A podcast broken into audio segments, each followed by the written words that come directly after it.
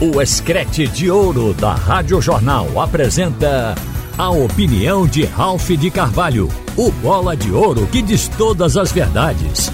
Ralph de Carvalho! Minha gente, a corrupção está incrustada, está no coração do homem, da humanidade.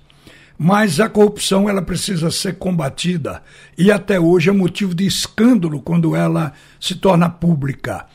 No futebol, a gente tem visto o tempo todo, ainda bem que a gente sabe que no Brasil tem um grupo de investigação que acompanha essa tentativa de manipulação de resultados, principalmente nas equipes de menor porte. Isso é importante que continue, porque se não tiver esse tipo de investigação, ninguém vai saber.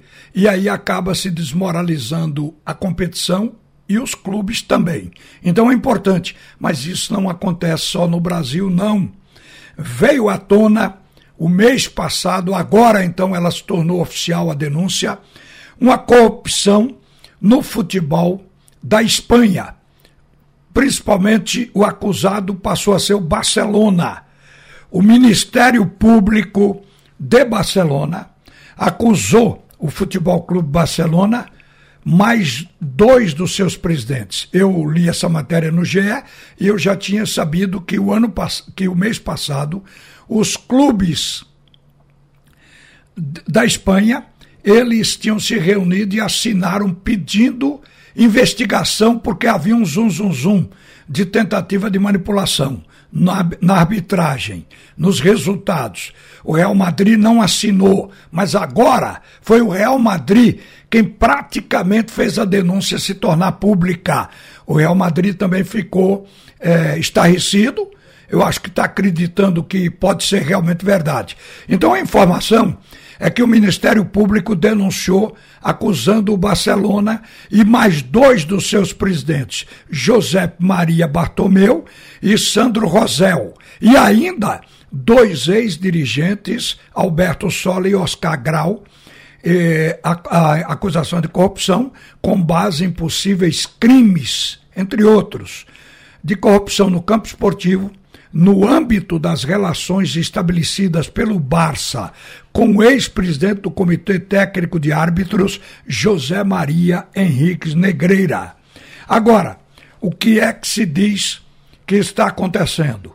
É que a investigação começou em maio do ano passado, tendo como foco esse Henriques Negreira e sua empresa. Foi descoberto então que o Barcelona fazia pagamentos de enormes somas de dinheiro para o ex-árbitro que também ocupou o cargo de vice-presidente da Comissão Técnica de Árbitros, lá da Espanha. Estes pagamentos teriam sido feitos de forma ininterrupta entre 2001 e 2018, em cada jogo, em cada partida. O artigo no qual o Barcelona foi enquadrado, crime de corrupção empresarial, passou a ser previsto no Código Penal Espanhol em 2010 e pode gerar punições mais severas. Pesaria contra o Barcelona o fato de Negreira ter recebido mais de 7 milhões de euros enquanto era vice-presidente do CTA. Olha, foi feita uma investigação pelo Ministério Público nas contas do Barcelona e nas contas deste ex-árbitro, vice-presidente da comissão de arbitragem. Antes, ele recebia o dinheiro e industriava árbitros para serem favoráveis ao Barcelona. Depois passou a ser vice-presidente. Aí ele tinha condição de manipular todo o quadro de arbitragem com mais facilidade e escalar aqueles, obviamente, que iriam beneficiar o Barcelona. Agora, gente, o presidente do Barcelona está dizendo para a torcida que é uma calúnia, que ele vai provar na justiça e vai obrigar a que os que estão apontando o Barça como responsável por essa corrupção vai obrigar a se retratarem. Vamos esperar, porque se isso for confirmado, minha gente, o Barcelona, ele não é o clube de mais títulos no mundo, mas é o clube que tem a maior imagem no mundo inteiro pelos anos áureos do Messi, de muita gente, do Pep Guardiola lá como treinador, do próprio Neymar, que esteve lá. Eu imagino que um clube como esse não precisava recorrer para ganhar jogo a isso. Mas isso pode ter também aí a manipulação de resultados, como acontece no Brasil. Vamos esperar o fim desse inquérito, mas isso abalou o futebol da Espanha, da Europa e repercutiu no mundo inteiro. Este foi um verdadeiro escândalo que tornou-se público oficial na sexta-feira passada. Agora eu quero falar aqui rapidamente do trio de ferro avaliação que a gente faz de vez em quando do momento. O momento do esporte é muito bom. Primeiro lugar no campeonato estadual, com a folga de nove pontos para o segundo colocado. Primeiro lugar, embora taco a taco em pontos com Fortaleza na Copa do Nordeste, mas ele pode se desprender do Fortaleza, porque o Fortaleza tem um jogo, o esporte ainda tem dois. Então a gente sabe que o esporte pode chegar na frente. Mas isso não importa. Se ele ficar no segundo lugar, estará com a boa campanha do mesmo jeito.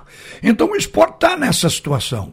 Tem o, o ataque mais positivo do futebol brasileiro, não apenas aqui em Pernambuco, 44 gols, de todo o país. Então o esporte está num momento realmente esplêndido. Aí vem o Náutico. O Náutico reagiu. O Náutico hoje, ele ostenta a quarta posição do campeonato da Copa do Nordeste, é, é, o terceiro no campeonato estadual, é o quarto da Copa do Nordeste, está dentro do G4. No campeonato estadual, seis vão passar adiante. Na Copa do Nordeste, só quatro. O Náutico está nas duas áreas de classificação. E demonstrou, principalmente depois do Vila Nova, é, essa vitória agora, que foi uma recuperação para o jogo fraco que o Náutico tinha feito contra o esporte no clássico. Na verdade, o Náutico estava vindo de um jogo importante contra o São Bernardo. Perdeu do esporte, mas recuperou-se com o Vila e ontem venceu sem precisar usar os principais titulares. Muito embora o técnico Dado, Dado Cavalcante diga que chegou a hora de fixar o time, ou seja, escolher os 11, os outros vão tendo chance pouco a pouco. Então, o Náutico está, se o esporte está numa, num momento muito bom, o Náutico está num momento de crescimento e solidificação da sua posição, cujo objetivo é Série C. Mas ainda está pensando em brigar pelo título do estadual. Porque ele vai brigar pelo segundo lugar agora com o time do Retrô vai tentar passar por cima das quartas para só jogar na semifinal, vai ter mais tempo para treinar e o Náutico espera disputar esse título, quem sabe com o esporte no final. Agora, o grande, o grande problema trata-se do Santa Cruz, porque o Santa Cruz vem num, numa despencada de descer ladeira. O time recentemente perdeu para o Ferroviário no Ceará, perdeu para o time do esporte, numa sequência ruim, vai agora para jogar com o América. O América entra como favorito, o jogo é amanhã. O América, esse final de semana, venceu o Cruzeiro. Quer dizer, se insere hoje entre os grandes do futebol mineiro. O time do América está dentro desse contexto, está jogando bem, é o favorito, portanto. E o Santa Cruz vem para jogar com o esporte na Arena no próximo sábado. Vê a sequência. Caso o Santa Cruz ganhe do América, ele chegará motivado e a motivação supera o cansaço psicológico, emocional e físico, porque se motivou, digamos, ganhando a possibilidade de entrar na terceira fase da Copa do Brasil, trazendo mais 2 milhões e 100 e uma vitória diante de um time que é apontado como favorito, isso recuperaria esse fôlego do Santa Cruz. Mas se perder e aí a probabilidade de perder é maior. Se perder para o América, o Santa Cruz chega aqui arrebentado fisicamente, porque acabou o jogo do esporte, embarcou às duas da manhã para Belo Horizonte. Faz o jogo amanhã. Na quarta, volta para Pernambuco. Descansa quarta, treina quinta, sexta, joga no sábado. O time estará fisicamente aí, se não esgotado, mas bastante exigido. E se perder o jogo, ele vem com a sequência de três derrotas e, consequentemente, o emocional estará abalado. Então o Santa Cruz está vivendo esse momento. O técnico falou em virar a chave. Isso é bom de dizer e difícil de fazer, porque é fazer o grupo pegar um foco, mas a qualidade técnica do Santa Cruz hoje está impedindo isso. E além disso que eu citei, as dificuldades físicas e emocionais, o Santa Cruz tem problema interno. Vocês sabem que o jogador Anderson Ceará não foi relacionado para o clássico com o esporte, não foi relacionado para o embarque para Minas Gerais, e é um jogador hoje que está sendo acusado de dificultar, de criar ambiente ruim, de fazer divisão dentro do elenco. Porque o que se diz, os rumores, é que ele é um jogador que ele não dá bola para todo mundo. E aí o que acontece é que outros jogadores do plantel já não estão dando bola para ele dentro do jogo. Isso para o Santa Cruz é a morte.